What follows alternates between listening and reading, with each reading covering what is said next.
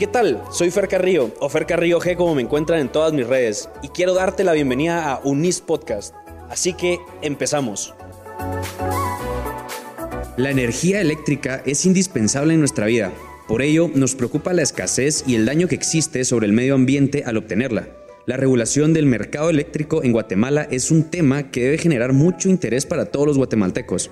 En este episodio contamos con la licenciada Carmen Urizar, directora del Energy Infrastructure Analysis Center, quien tiene más de 25 años de experiencia en el sector energético de la región centroamericana, y con el licenciado Pablo Maldonado, abogado con vasta experiencia en el área jurídica de empresas dedicadas al sector eléctrico, ambos catedráticos de la Universidad del quienes nos amplían acerca del mercado eléctrico en Guatemala.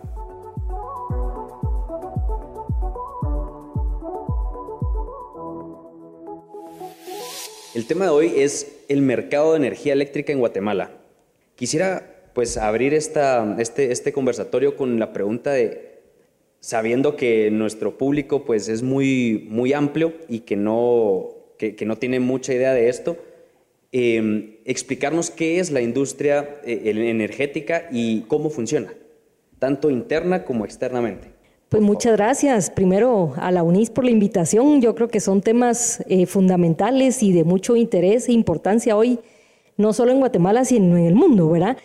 Y tal vez a mí me gustaría empezar comentando que cuando uno habla de la industria energética, eh, estamos hablando de un tema tanto de electricidad como de otras fuentes de energía, temas de hidrocarburos, temas relacionados con el petróleo, el gas.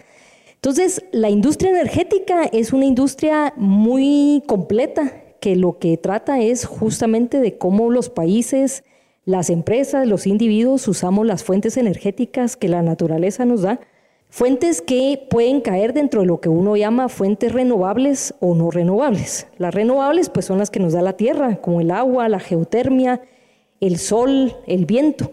Y las no renovables también nos las da la tierra, pero nos las da de una manera limitada, como el petróleo, el gas, el carbón. Hoy yo creo que nos vamos a concentrar en hablar más de la industria eléctrica. Entonces es una parte de esa industria energética. Uno habla entonces de la industria eléctrica, es justamente cómo se produce electricidad a partir de estas fuentes que he mencionado. Y en el caso de Guatemala, creo que eh, un elemento muy importante es entender de que esta industria, la forma en que se prestan los servicios, porque yo creo que la industria uno la puede analizar desde el punto de vista técnico, justamente cuál está siendo la tendencia hacia futuro en el desarrollo de nuevas fuentes para ser más eficientes, de que tengamos un suministro. Pero también el análisis puede venir desde el punto de vista económico y jurídico, de cómo se han escogido los modelos para prestar estos servicios.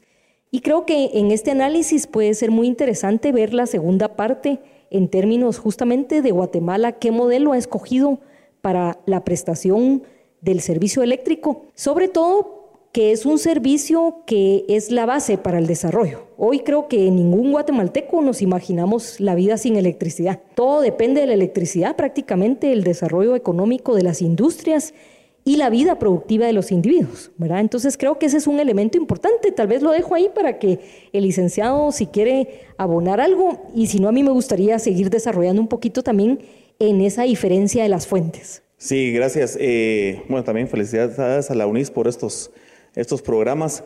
Y bueno, continuando con lo que mencionaba el licenciado Urizar, en el año 96 se emitió la Ley General de Electricidad. Esta es una una norma que vino totalmente a cambiar lo que conocemos como el sector eléctrico, ¿verdad? Y definiendo específicamente varias figuras, como es la generación, el transporte, ¿verdad? Que es aquellas torres de alto, alta tensión que vemos que transporta la energía a alta tensión, vale la redundancia, la distribución, la comercialización, y creó instituciones como la Comisión Nacional de Energía Eléctrica, la Administración eh, del Mercado Mayorista, que Mayorista nos explicará, ya que ella perteneció a estas instituciones y bueno, como decíamos, modernizó el, sistema eléctrico y abrió pues a una posible participación de varios sectores para poder mejorar el abastecimiento, por decirlo así, de energía eléctrica en el país.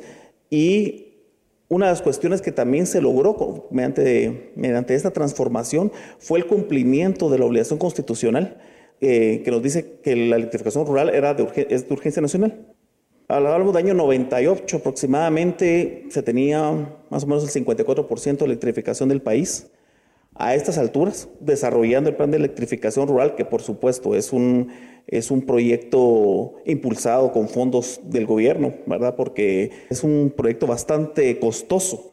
Ahora estamos arriba del 90% de electrificación en el país. O sea, sí es, yo lo he considerado siempre el ejemplo del desarrollo de, una, de un servicio público más exitoso que ha tenido Guatemala. Existió inversión extranjera, se privatizaron dos de las distribuidoras más grandes, como es distribuidora de electricidad Oriente y distribuidora de electricidad de Occidente. Entraron a licitación internacional, este, esta distribución la, la otorgaba el INDE eh, anteriormente. Fueron adquiridas en su momento por una empresa española, Unión Fenosa, y ellos desarrollaron, pues fueron los brazos ejecutor del PER, del Plan de Electrificación Rural. Y bueno, eh, se ha ido avanzando, se han topado con algunos inconvenientes, por supuesto, pero considero que la estructura de, de, la, de lo que es el sector eléctrico es, es bastante ejemplar en Guatemala. Y tal vez a mí lo que me gustaría eh, eh, reforzar en lo que ha comentado el licenciado Maldonado es que, y sobre todo para nuestros oyentes que no son técnicos, ¿verdad? Porque cuando uno habla de ya del mercado eléctrico, hablar de un mercado siempre es hablar de la oferta y la demanda. Y en la oferta lo que tenemos que entender es que el mercado eléctrico es un mercado de red, quiere decir que hay muchas etapas, casi como una cadena, donde hay eslabones distintos. Esos cuatro eslabones, ya él lo mencionaba, es la generación, que es quien produce la electricidad, y esa producción, como yo mencioné al principio, puede estar dada por muchas fuentes. Hoy oímos que, por ejemplo, en el mundo eh, la mayoría de países están como en una carrera viendo cómo producimos a partir de energía renovable, energía que es menos contaminante, energía que es más barata.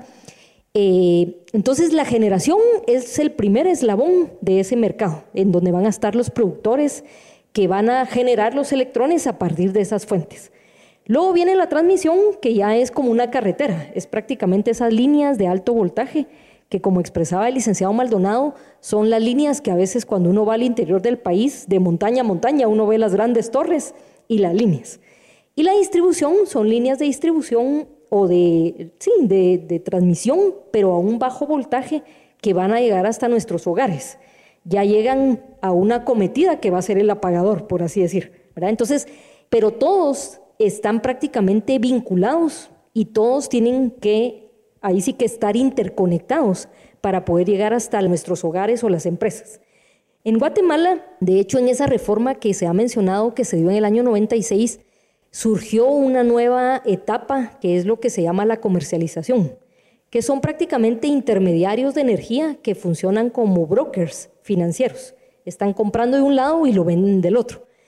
Y tal vez lo importante de entender es que en cómo se prestan los servicios tradicionalmente antes de los años 90, casi todo el mundo teníamos modelos en donde las empresas se habían constituido de forma pública, o sea, eran los gobiernos los que prestaban los servicios y lo prestaban a través de lo que en economía se llaman una integración vertical. Quiere decir que las empresas tenían todas las etapas, generaban, transmitían, distribuían. Y entonces, por ejemplo, el caso de Guatemala, ahí fue donde en los años 40, por ejemplo, bueno, 40, 60, en toda Latinoamérica surgen las empresas públicas que iban a prestar estos servicios. Guatemala nació a través del Instituto Nacional de Electrificación, el INDE. En el año 96, sin embargo, nos dimos cuenta, y digo porque aquí fue una serie de reformas en el mundo que dijimos, bueno, esa no es la mejor forma porque primero había una cobertura muy baja y segundo, los incentivos económicos para prestar los servicios eficientemente no habían sido los correctos. Entonces, los indicadores de eficiencia eran muy bajos. Lo más importante, porque al final todo esto se hace, qué modelo escojan los países es para que los individuos, los habitantes tengan electricidad todo el tiempo, porque es un servicio que requerimos las 24 horas. Ahí sí que, como hoy dicen, ¿verdad? Las 24, los 7 días de la semana y los 360. O sea, es un, es un mercado que no puede parar que no se puede decir, bueno, miren, aquí cerramos a las 5 de la tarde y hasta mañana a las 7. Las economías o los países requieren electricidad siempre. Y entonces el año 96 lo que cambió fue el modelo para prestar esos servicios. Ya no iba a ser público ni a través de un monopolio verticalmente integrado, sino a través de un modelo abierto y de competencia. Entonces, hoy Guatemala, cuando el licenciado Maldonado dice que ha sido uno de los ejemplos en la forma en que estructuramos este sector, es porque la reforma que se hizo motivó grandemente las inversiones. Hoy tenemos muchos actores, hay mucha competencia, muchos generadores, hay empresas de transmisión, también empresas de distribución, y entonces el mercado eléctrico ha permitido que la cobertura, que antes era cercana al 50%, hoy casi sea del 92, 93%. Y eso es lo que hay que ver, ¿verdad? Uno es la cobertura y el otro es el precio, que también sea un precio asequible para que todo el mundo pueda tener electricidad. Ok, perfecto. Ahorita que hablaba un poco de la generación de energía, eh, ahorita que todo el mundo se está volviendo como verde, todos estos movimientos, ajá, todos estos movimientos que están como impulsando al mundo, casi que se mira, ya es pecado ver que alguien utilice carbón para generar energía, o sea, ya le cae todo, todo el mundo encima. ¿Cuál es la forma, porque en Guatemala se sigue generando esa, de esa forma o de, de muchas formas distintas, ¿Cuál es la forma más eficiente de generar esa energía hablando de, eficiencia y costos? Porque he visto, pues sabemos un poco que hay ciertas formas en que son más lentas la generación de energía, como, el azúcar. Eh, hacerlo con, caña de azúcar, los residuos de azúcar, es lento, pero también es, eh, es un poco más barato. Pero si necesitáramos energía para el día siguiente, como dice que no podemos quedarnos sin energía en ningún momento, ¿cómo sería la mejor forma de hacer esta generación? Yo diría que en esta respuesta no hay blanco y negro. Y no hay blanco y negro en el sentido de que tampoco hay que satanizar a ninguna tecnología. Yo creo que cada tecnología tiene sus bondades y sus desventajas. Y son bondades y desventajas técnicas, económicas y también ambientales. Porque si uno ve la historia en el mundo como que han sido ciclos, ¿verdad? Eh, hubo un tiempo en que, por ejemplo, los países desarrollados se volcaron a producir con energía nuclear, porque tenían, ¿verdad? Ese es otro elemento que mire, ¿qué escoja cada país para producir? También hay que ser muy sabio de que hay que saber qué se tiene, porque también uno no va a producir de lo que no tiene.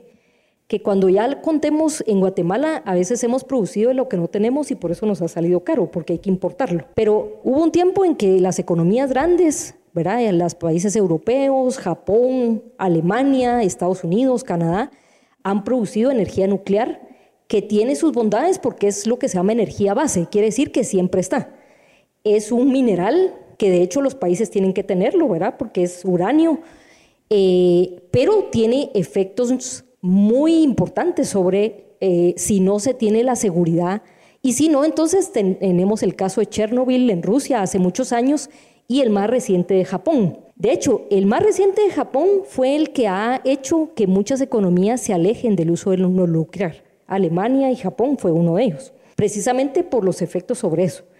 Sin embargo, países como por ejemplo Estados Unidos, Estados Unidos tiene las reservas de carbón más grandes del mundo. Estados Unidos tiene el carbón para dar a todo el mundo la demanda en los siguientes 40 años. Pero obviamente aquí también tenemos que ver los temas ambientales, que desde hace unos 20 años los países desarrollados vienen, bueno, todo el mundo estamos metidos en todos estos protocolos ambientales, pero hay quienes están más, obviamente, comprometidos o más preocupados porque están en otro nivel de desarrollo. Entonces, el protocolo de Kioto dio una serie de obligaciones y compromisos que los países firmaron. Los países pequeños como nosotros también los hemos firmado, pero yo siempre digo que el tema ambiental a veces es un lujo, ¿verdad? Y eso es como una segunda etapa. Nos interesa ser ambientales, pero primero nos interesa tener electricidad, porque el tema es que cuando usted ve los indicadores, los países desarrollados ya tienen 100% de electrificación, o sea, sus habitantes gozan de tener electricidad, que de eso depende el desarrollo. Nosotros, como hemos dicho, no tenemos electricidad para todos y eso es lo que a veces usted va a 45, 50 kilómetros de la ciudad y es como que no hubiera desarrollo porque va a depender. Lo otro es que Guatemala, por ejemplo, y Latinoamérica, en las reformas de los noventas, los incentivos jurídicos y económicos que dejó en las leyes motivaron el uso de no renovables, el petróleo y el gas, porque necesitábamos electricidad pronto. Y entonces eso como que dio las señales de que pronto a cualquier costo. Y el tema es que estuvimos contentos de tener electricidad, pero a medida que el precio del petróleo, del cual no somos ni productores, sino que somos importadores, entonces nos pega en la factura eléctrica y nos pega en la economía. Eso es lo que nos ha llevado a que en el mediados de los años 2000 decidimos usar renovables, pero cada país lo ha hecho por diferentes razones. Los desarrollados están en el tema de renovables por las consecuencias de lo nuclear y lo ambiental. Los pequeños estamos en los renovables no por esas razones, sino porque nosotros estamos buscando energía más barata. Queremos energía a partir de las renovables que sí tenemos. Y aquí la buena noticia es que los países como Guatemala lo que sí tenemos es mucha agua para hacer hidroeléctricas, tenemos sol, tenemos viento, tenemos geotermia. Ahora, el otro punto es que nos dejen usarlo, ¿verdad? Porque ahí es donde viene el tema de la conflictividad y que a veces por ignorancia o no saber las consecuencias de usarla, eh, las comunidades y vemos de que a veces hay cierta limitación para poder avanzar. Pero creo que todas las tecnologías tienen sus bondades y de hecho hoy se, se dice de que deberíamos tener portafolios más diversificados para no depender solo de una. Porque también si usted depende solo del agua y no llueve, como los últimos años en donde hay años secos, entonces se queda sin electricidad. Hay que tener un poquito de todo, ¿verdad? Para que usted pueda producir, haya o no haya, de una fuente. Ok, perfecto, muchas gracias. Eh, licenciado, ¿cómo, pasándonos un poco al, área jurídica, administrativa, ¿Cómo es el área administrativa interna del área energética, de, todo este, este sistema? ¿Cómo, ¿Cómo, lo podría definir o, cómo nos lo podría explicar? Claro, como bien comentaba la licenciada Urizar, pues eh, esta reforma del año 96, al crear mucha, la posibilidad de que muchos actores ingresaran, sobre todo en temas de generación, la misma distribución, esta luz que llega a nuestros hogares, que es de por sí lo que podríamos llamar un monopolio natural, porque es, o sea, si bien no está exclusiva, hay áreas de concesión que se otorgan, por supuesto, para la prestación del servicio, porque al final es un servicio público, un servicio cuya responsabilidad es del Estado, lo está concesionando a, a entes privados se llaman monopolio natural porque no tiene mucho sentido montar otra estructura de una red eléctrica en el mismo lugar para hacer competencia. Para, para eso surgen otros, otros elementos como la comercializadora para ciertos casos. Bueno, es un poquito más eh, técnico si queremos ver ese punto, pero al tener estas concesiones, el Estado necesita fiscalizar el servicio. Fiscalizar que de varios aspectos. Primero, eh, las, autorizaciones correspondientes de, de la generación, de la constitución de, las distribuidoras, de la comercializadora. Y luego, sobre todo en el caso de la distribución, que el servicio se preste correctamente, ¿verdad? Em, que los apagones, los, eh, pues, se pueden dar, por ejemplo, cuando existen mantenimientos de líneas, los cuales tienen requisitos que, que hacerse cuando este, este mantenimiento van a requerir una suspensión del servicio, por ejemplo, eh, publicarlos, eh, anunciarlos a las personas con cierto tiempo de anticipación y todo, precisamente para evitar el menor problema para el usuario. Ante esto se crea la Comisión Nacional de Energía Eléctrica. Es un ente que si bien eh, está dentro de la estructura del Ministerio de, Energía y Minas, es el ente encargado de la, fiscalización, eh, tiene potestades eh, sancionatorias, es decir, si no se cumplen con normas técnicas que la misma comisión está facultada para, para crear, pues puede ser sancionado el, distribuidor, en su momento el generador, etc. Entonces, existe también lo que es el administrador del mercado mayorista. Esa explicación creo que dejará la licenciada Urizar, que es también donde se crea también donde un generador privado después de ser autorizado para poder inyectar, por decirle de una forma así, electricidad a la red, pues va a ser la guía, eh, el administrador, valga la redundancia, que va a decir, bueno, en qué momento usted va a poder inyectar, nos va a poder vender energía eléctrica porque se necesita para ciertas horas, para ciertos momentos, etc. Entonces, el Estado sí tiene pues, eh, por decirlo así, el control del, tema del servicio.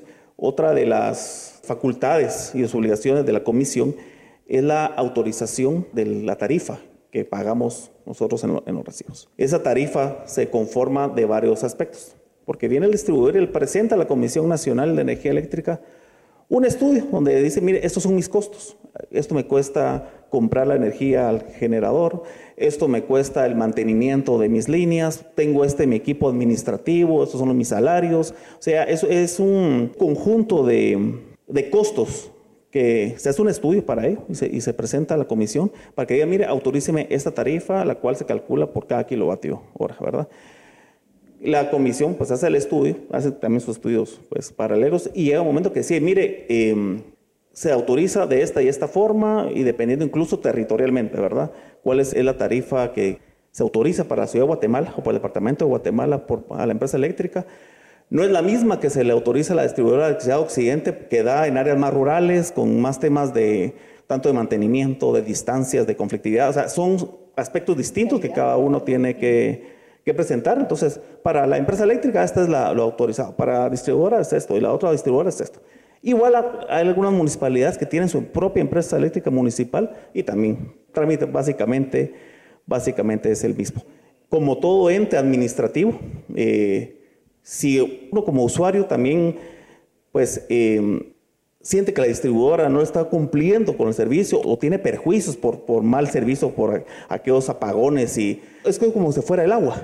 Y cuando viene, viene con una potencia fuertísima, cuando uno abre el chorro, pasa lo mismo con la energía eléctrica. Y eso puede causar quema de aparatos eléctricos.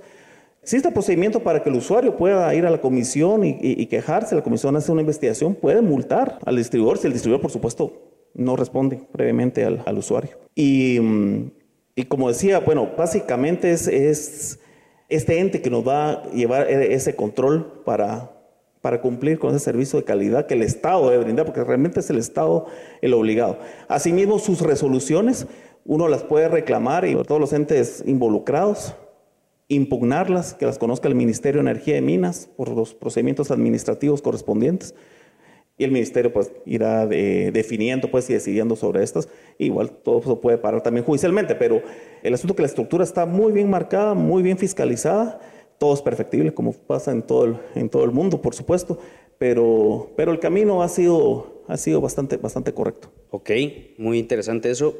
Entonces, viéndolo así, hay muchas personas, hay muchos actores que vienen a ser parte de todas estas empresas que distribuyen o que generan energía.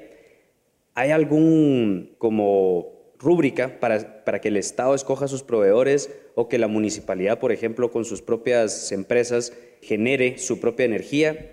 Y en dado caso, si fuera la municipalidad o el Estado el que se le, se le atribuye el servicio, ¿a quién habría que reclamarle como usuario particular o usuario de la municipalidad o, o ciudadano municipal? Para dar respuesta a lo que usted dice ahorita, porque yo creo que lo que ha dicho el licenciado Maldonado es muy importante. Mire, Guatemala hizo una escogencia de modelo en donde la prestación del servicio es un servicio público. ¿verdad? Que constitucionalmente la definición, y bueno, aquí ustedes que son abogados, la definición de un servicio público es que sea de acceso a todos, ¿verdad? Y ahí hay una obligación del Estado entonces de prestarlo. Sin embargo, la escogencia que hicimos en Guatemala es del modelo en donde es un servicio público prestado privadamente. ¿Qué significa privadamente? Que el modelo quitó barreras para la prestación de estos servicios y a pesar de que el sector público a través de una empresa que sigue siendo el INDE sigue generando y también, por ejemplo, tiene la empresa de transmisión, no es exclusivo ahorita del gobierno prestarlos. Él es un actor que compite igual que otros oferentes y compite en las cuatro etapas que he mencionado, ¿verdad? Está el generador, el transportista, el distribuidor y los comercializadores. Esa cadena hay una serie de organizaciones administrativas o en economía lo que decimos organización industrial, porque la generación es un mercado en mucha competencia. Hoy tenemos casi 100 generadores, desde muy pequeños, hidroeléctricas de menos de 5 megavatios, hasta grandes proyectos como los que maneja el INDE de 300 megavatios, donde también hay privados. Luego está el transporte y la distribución, que como también mencionó el licenciado eh, Maldonado, esas dos etapas presentan ciertas características de monopolio. Quiere decir que va a haber una empresa que lo preste o muy pocas. Y en esas, esos mercados, por tener esa característica, la Ley General de Electricidad, que es el marco jurídico que da todos los derechos, obligaciones, la reglamentación y creó al regulador sectorial, que es la Comisión Nacional de Energía Eléctrica, ahí es donde prácticamente se marca como la cancha de dónde van a jugar.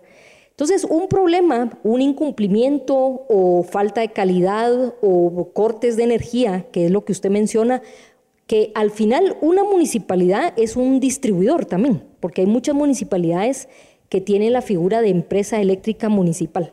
Ahora, los habitantes de cada departamento, que al final son los guatemaltecos, Si cada uno de nosotros tiene algún problema con la recepción del servicio, porque el suministro no es las 24 horas o la calidad no es la adecuada, y eso se muestra en apagones, interrupciones de muchas horas, se me quema el equipo, hay reglamentación en donde el regulador, que es la Comisión Nacional de Energía Eléctrica, puede aplicar sanciones. Que de hecho esas sanciones van acompañadas en muchos casos de la figura de indemnización, o sea, de pagarle compensaciones que obviamente también como en cualquier tema jurídico, y ya también lo mencionaba el licenciado Maldonado, hay las instancias para poder reclamar, ¿verdad? Porque obviamente puede haber un problema, pero hay que probarlo y hay que llevar un procedimiento donde están pues las figuras jurídicas que existen para que un demandante y el que el demandado también pueda defenderse.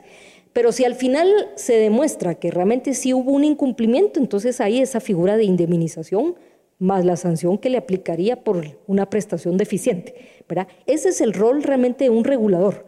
¿verdad? El regulador en este caso es regular ciertas tarifas que pueden tener un riesgo de volverse monopólicas, asegurar de que ese servicio va a ser prestado de manera adecuada, dándole cumplimiento a normativas de calidad, a normativas técnicas, y que en este sector esa figura del administrador del mercado mayorista que también se ha mencionado, que al final cumple una serie de roles, porque él es el que va a despachar, pero también en la parte técnica va a asegurarse que no hayan incumplimientos técnicos, que por ejemplo un generador que se conecta a un transmisor o un transmisor que está conectado a la distribución no vaya a quemar los equipos. Entonces se hacen una serie de estudios.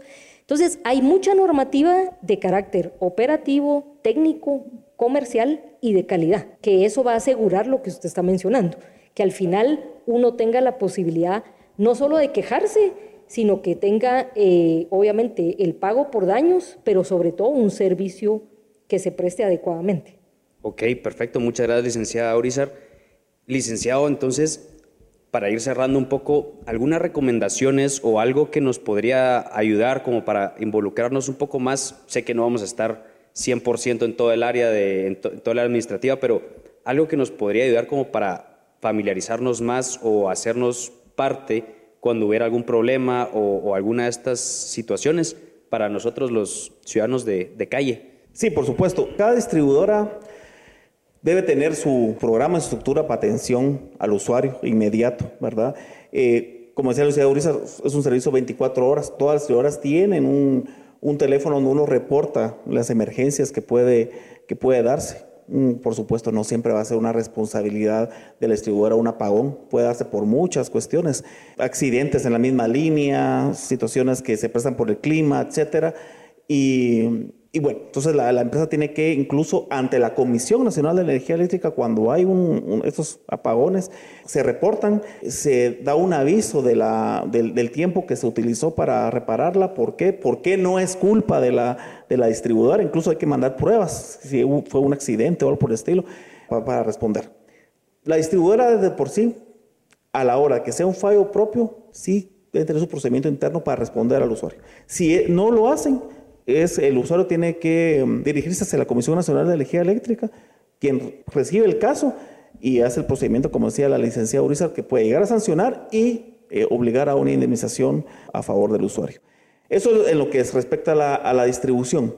Con el tema de la generación, y son dos puntitos que quería, que quería tocar, y, también con el tema de las municipalidades. El tema de la generación, cuando lo habló muy bien la licenciada Urizar, de todas las fuentes de, de generación que pueda haber, Incluso está el tema de, los costos, ¿verdad? Cuando es una generadora que viene, por ejemplo, generación por carbón o por, petróleo, su costo de instalación por lo general es menor a, por ejemplo, la instalación de una hidroeléctrica, pero su costo de operación es más alto, ¿verdad? Esa es una grande diferencia. El costo de, instalar una, una, generadora va dependiendo del tamaño. Solo para darte una idea, más o menos eso se mide en megas, que es lo que genera.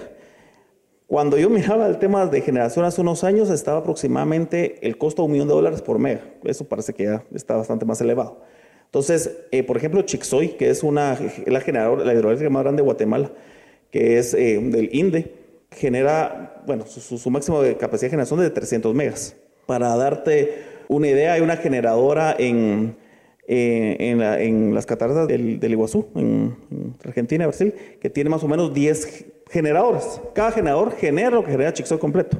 La escala es diferente, le da tres países y bueno, esos son cuestiones. Ahora está la Tres Gargantas de China, que es considerada la obra de ingeniería más grande de la humanidad. Entonces, pero el tema de, hidroeléctrica, dependiendo del tamaño, tiene muchos aspectos que contemplar para saber. No solo el tema eh, de ambiente, de medio ambiente, por supuesto, se usa el agua, pero si es una generada muy grande, claro, se, también se, se construye embalses, exacto, que es prácticamente como una laguna, un lago que se, que se, que se forma dependiendo a quién se puede afectar, los terrenos, etcétera, dependiendo del tamaño, insisto. Eso también trae aparejado eh, temas sociales, ¿verdad?